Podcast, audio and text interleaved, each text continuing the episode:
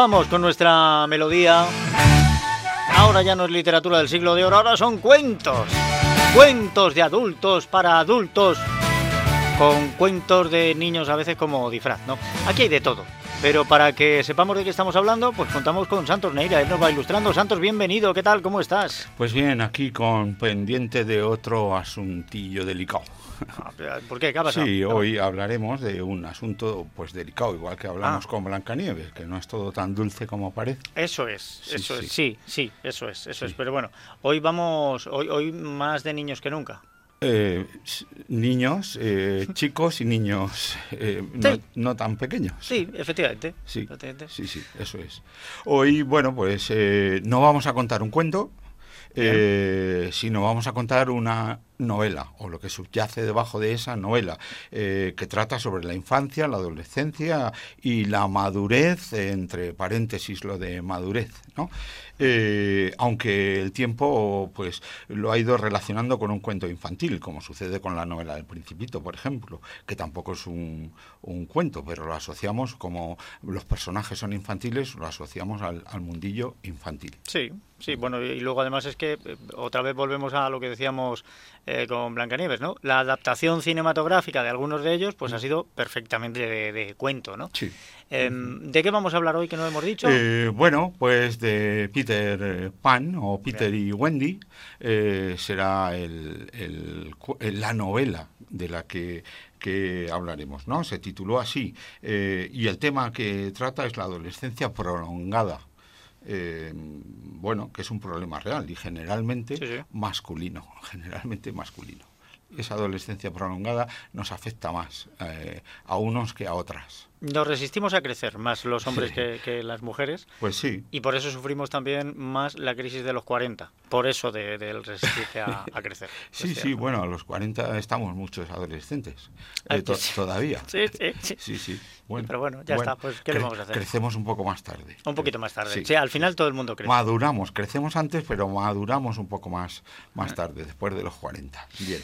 Pues a ver qué nos vas a contar hoy de Peter Pan. Pues eso, pues eso. Eh, si hacemos un esbozo rápido, eh, recordaremos que Wendy solía contar eh, cuentos para dormir a sus hermanos pequeños y una noche el protagonista del cuento entró por la ventana y era el propio Peter Pan, acompañado de la hada Campanilla. ¿no? Es un, cuento de hadas.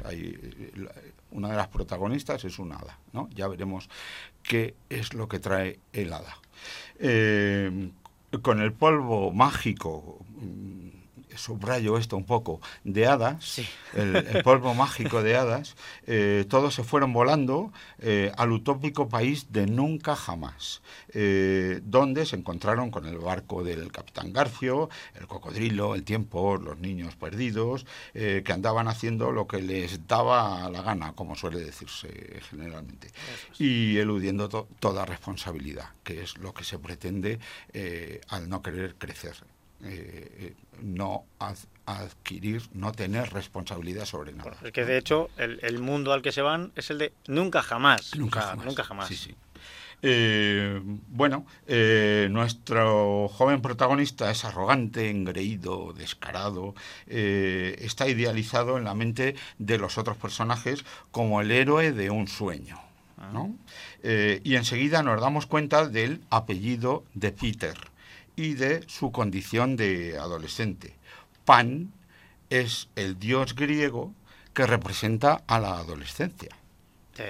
Eh, un sátiro al que está cambiando la voz, eh, con la flauta de pan, la siringa o siringe, eh, que está muy cerca de la laringe, que es el momento en, que, en el que... Eh, eh que empiezas a cantar, a cambiar y te salen esos gallos asquerosos. Eso es. Al adolescente masculino, pues le cambia la voz. Esa es la flauta de pan desde mi punto de, de vista, ¿no? Y que persigue a las ninfas y es amigo de Dionisio, Dionisos o, Baco, ¿no? Dios del vino y de la juerga y amigo de la tragedia también, desgraciadamente. Pan es el dios el, dios del pánico. Pan es el dios del pánico. Eh, aquí podemos decir eh, miedo de hacerse mayor, pero bueno, eh, es el dios de los pastores. Vive en la Arcadia, pues que es una región griega, ¿no? Vivió en la Arcadia. Eh, de conducta bipolar, eh, dulce y ácido, eh, enamorado y furioso, como ya decíamos cuando lo relacionábamos con el Orlando. eso es, el Orlando enamorado y el Orlando furioso. Y bueno, en el libro de nuestro hidalgo manchego, ¿no? Que ya comentamos, ¿no? Se cuenta que el autor James Matthew Barry, eh, Jaime Mateo Barry, que es un escocés, ¿no? Eh, bueno, para más señas, pues vivió a caballo entre los siglos XIX y XX, eh, que es la época en la que estamos del, romanticismo. tenía unos vecinos que fallecieron de cáncer y adoptó a sus cinco hijos. De alguna manera los oh. fue su tutor, ¿no? O sea, fueron sus niños perdidos. Eso es. Sí, sí. Y uno de ellos se llamaba Peter, eh, uno de los cinco, ¿no? Eh, bueno, pues después de todo esto hay que decir que es conocido o muy conocido el síndrome de Peter Pan, estudiado en psicología, pues como una adolescencia prolongada o una inmadurez en los adultos. Incluso el síndrome de Wendy, como persona excesivamente entregada a los demás. ¿no? Pues como decíamos, el, el, apellido Pan nos lleva al mito de la adolescencia masculina, el cambio de la voz, la persecución de las ninfas, el descaro y el abuso del vino. Mm, bueno, eh, y los cambios de humor que, ya hemos dicho también, ¿no? Eh, todo esto es percibido por Barry eh, y relacionado con la personalidad de Peter, que refleja su adolescencia y atención, que esto no es para niños, ¿no? actualizando la relación de los sátiros con el vino griego, eh, Barry tuvo la sutileza de poner unos polvos mágicos que te, ayudan a volar eh, y desde mi punto de vista, pues esto parece un narcótico. Sí, sí, sí, sí. O un estimulante del sistema nervioso, ¿no? ¿no? lo había yo pensado así nunca, pero es cierto que, que sí, sí, sí, sí. Entonces, pues el papel de campanilla, eh, a ver, hay casos extremos en los que pues algunos adolescentes o inmaduros ya no adolescentes, sino eh, eh, adultos inmaduros, pues efectivamente caen en, en, el amor hacia esta campanilla que yo me estoy refiriendo, en este momento. ¿no? Estos polvos mágicos que además te hacían volar si tenías pensamientos positivos, pensamientos alegres. Sí, pues eso es una desgracia, claro. Sí, sí, totalmente. eso es una desgracia, ¿no?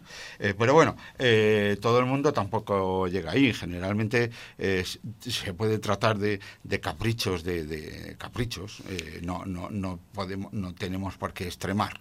Bueno, es que de hecho la obra, a pesar de que el mundo de Nunca Jamás es tan genial y tan fabuloso, em, solo se queda Peter. Los demás lo abandonan. Los demás vuelven al mundo real. Claro, porque este quiere seguir ahí para, para siempre, ¿no? De todas maneras, eh, bueno, pues eh, las personas que no alcanzan, estábamos diciendo que no alcanzan la madurez y caen en, en los brazos de Campanilla o en el sueño de Morfeo, que Morfeo también es de la época de Pan, eh, duerme rodeado de adormidera y da nombre a la morcina. Mm, no, afortunadamente esta campanilla no está en todos eh, los casos eh, de la adolescencia prolongada. Bueno, esto vamos a dejar ahí. Bueno, no, no, este, este, es el retrato que hace el autor. Sí, por, las circunstancias. vamos a dejar esta campanilla. Morfeo llevaba los sueños a los reyes, eh, batiendo rápidamente sus alas, que es lo que hace Campanilla, pero bueno, vamos a dejarla ya.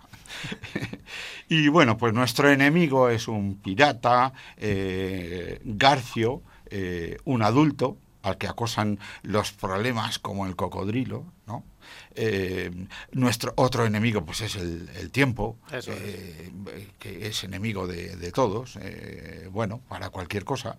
tenemos a los niños perdidos que viven en la isla de nunca jamás, como estabas diciendo, que parece, me parece, estar inspirada en la utopía de Tomás Moro, que fue un inglés del siglo XVI, que, bueno, pues que este ajustició Enrique VIII, puesto que no le dejaba eh, divorciarse de Catalina de Aragón, de su primera esposa, y escribió La Utopía, un país de nunca jamás, una isla imposible, ¿no? Donde todo era perfecto, ¿no? Eh, bueno, pues... Eh, después de decapitar a, Tomás eh, Moro, pues debo reconocer que la vida eh, a veces te hace desear volver a ser un niño, ¿no? Esto entrecomillado, como cantaban los secretos, pues que retratan el mismo problema de pan en, en esta canción, en este tema. Es bueno, pues, pues fíjense ustedes, el, retrato es así cualquier cosa, ¿eh? El retrato es, duro, es duro, es duro. Es duro. Sí, sí. Eh, se hizo una adaptación al cine, Descubriendo Nunca Jamás, donde em, la historia se cuenta de otra manera. O sea, aquí en realidad em, el autor conoce a una mujer muy enferma con unos hijos, no son cinco, son tres me parece, y em, un poco como que los adopta ella está muriendo y bueno, la película no les vamos a contar al final, pero véanla ustedes porque es, es fantástica. Inventa esta, esta isla de nunca jamás y este cuento un poco para hacerles más llevadero toda la situación. Escribió Barry varias situaciones de Peter. Eh, no es solamente... Esta es la que llegó. Esta es la que llegó a todos, pero luego siguió con los capítulos de Peter. Ah. Eso es. Lo que dio el mundo de nunca jamás y Bueno, para el próximo día, si te parece bien, pues estamos esperando a la cigarra y la hormiga. Eh, vamos a la Fontaine. Sí. Bueno, exactamente, es una fábula con su moraleja. Se atribuye a Esopo en, en, el, en la Edad de Oro, a la Fontaine e incluso a Samaniego, ¿no? Pero bueno, bien, bien. Pues todos tienen su versión. La cigarra y la hormiga, pues eso será la próxima semana. Hasta entonces, eh, no crezcas mucho. Bueno, espero que no.